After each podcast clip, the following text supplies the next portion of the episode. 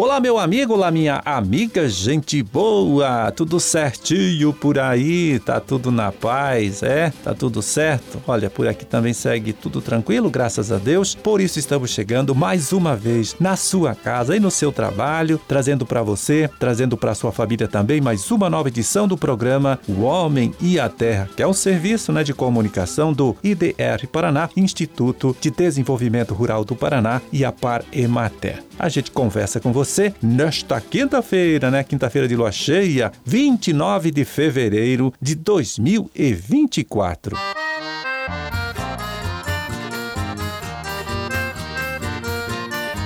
Bom, e na última terça-feira, dia 27, né, o Conselheite Paraná realizou em Curitiba, lá na sede da FAEP, a sua reunião mensal, né, para definir o preço de referência para o leite que o produtor entrega ao laticínio, agora neste mês de fevereiro, que está terminando, né, e terá o pagamento feito então pela indústria no próximo mês de março. E desta vez, que bom, hein, trouxe aqui um pouquinho mais de ânimo para o criador, indicando um aumento de 7,76% em relação ao preço, né, definido definido em janeiro.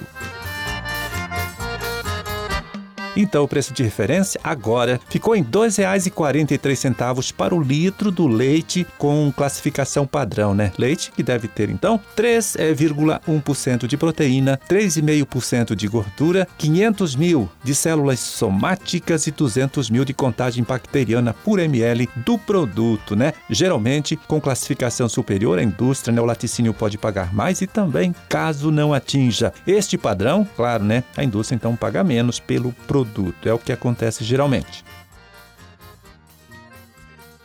Então, repetindo para você, o novo preço de referência para o leite comercializado aqui em nosso estado ficou em R$ 2,43 o litro, valor né, 7,76% superior ao valor definido em janeiro pelo Conselheite também. Então, este novo preço de referência vale para o produto que o criador entrega ao laticínio agora em fevereiro, né, neste mês que está terminando hoje, com pagamento programado para o próximo mês de março.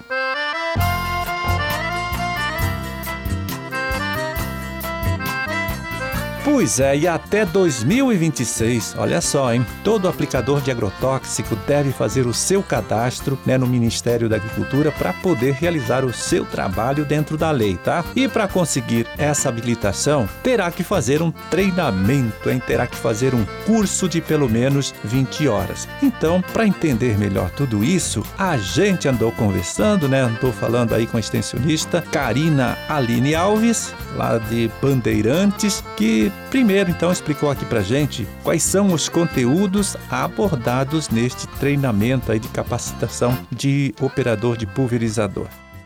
Então, esse treinamento, né, ele tem uma, uma emenda que tem todos os conteúdos que vão ser apresentados. Então, o agricultor ele vai, ele vai abordar temas desde a fase de preparo de calda, uso de EPI, o pulverizador, qual é a forma correta de fazer a aplicação, tipo de ponta a ser utilizada. Então tem uma emenda bem grande de conteúdos, ele é um curso bem completo para atualizar, na verdade, os agricultores né, sobre a questão de tecnologia de aplicação. E para você, viu, que trabalha há um bom tempo, há muito tempo aí com aplicação de agrotóxicos e acha que por isso não vale a pena fazer o curso, né, de aplicador, veja o que a Karina falou sobre isso.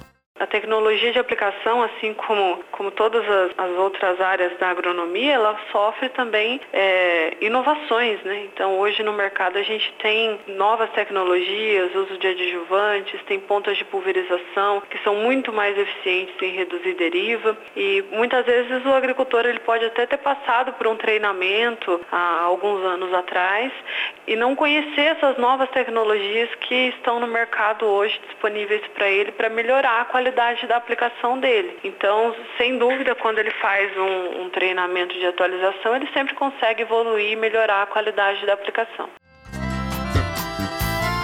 Por último, né, a Karina explicou então quais são os problemas, quais são as consequências que a falta de treinamento, né, a falta de capacitação do operador de pulverizador pode trazer essa falta de, de atualização, de conhecer as novas técnicas, muitas vezes traz prejuízos para o próprio agricultor que está fazendo a aplicação. Então, a partir do momento que ele realiza uma pulverização e essa pulverização ela não é eficiente, ele tem muitas perdas, não atinge o alvo desejado, isso acaba gerando um prejuízo para ele mesmo, porque ele, ele vai necessitar fazer uma nova aplicação para controlar o alvo que não foi controlado com a primeira aplicação. Muitas vezes ele tem que reduzir o intervalo é, entre uma pulverização e outra, né? no caso de um controle de insetos, por exemplo. No caso de controle de plantas daninhas, pode também é, fazer com que ele tenha que realizar uma nova aplicação e isso gera um desperdício para esse agricultor de produto, de tempo, de, é, enfim, de time de aplicação, muitas vezes ele fez no momento ali e depois ele vai ter que refazer de novo, ele perdeu o time, a, a praga ela pode já ter crescido a sua população, a planta daninha pode ter passado do estágio de de controle. Então, tudo isso acaba interferindo na eficiência né, do próprio agricultor, aumentando os custos de produção dele. E fora isso, em alguns casos, se esse agricultor ele fizer uma pulverização que não for eficiente, pode atingir uma área vizinha, uma área de um outro agricultor com uma cultura sensível e causar um prejuízo né, para os vizinhos ali ao entorno da onde foi feita a aplicação também. Então, eu falo que a, a tecnologia de aplicação, né, você fazer uma pulverização de forma correta, ela beneficia não somente quem faz, mas também toda a, a cadeia que está envolvida no entorno daquele agricultor.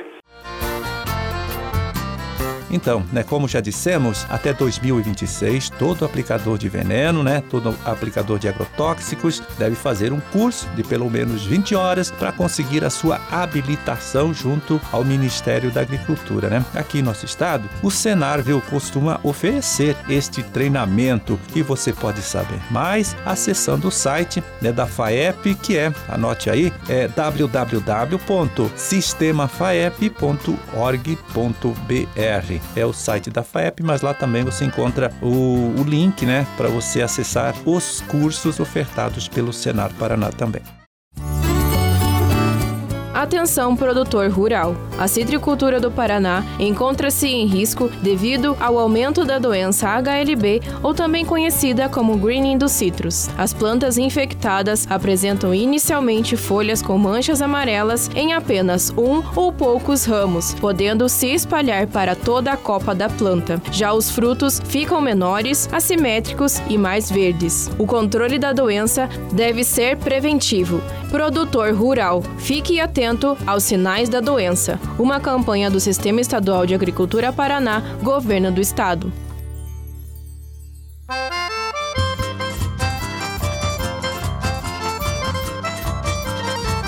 É, e agora vamos atualizar você sobre a situação do mercado né, das principais frutas produzidas aqui no nosso estado, aqui no Paraná, neste período do ano, comercializadas nas unidades regionais da SEASA, SEASA Paraná. A gente passa para você os preços médios praticados nesta última terça-feira, dia 27 de fevereiro, né? É, valores pesquisados e divulgados pela própria SEASA.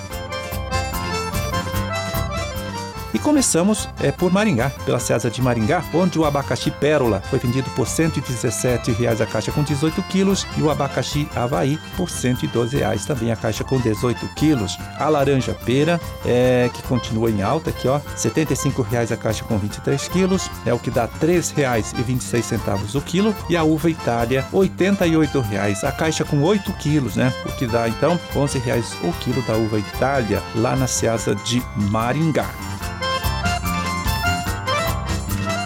E na Ceasa de Londrina, vamos ver aqui, abacate manteiga, R$ 3,50 o quilo, a banana caturra de primeira, banana climatizada, R$ 95,00 a caixa com 20 quilos, a goiaba vermelha, R$ 2,00 o quilo, o maracujá azedo, R$ 90,00 a caixa com 11 quilos, melancia redonda, R$ 2,49 o quilo e a jabuticaba, R$ 1,50 a bandejinha, né, com 300 gramas, tudo isso é que eu falei aí na Ceasa de Londrina.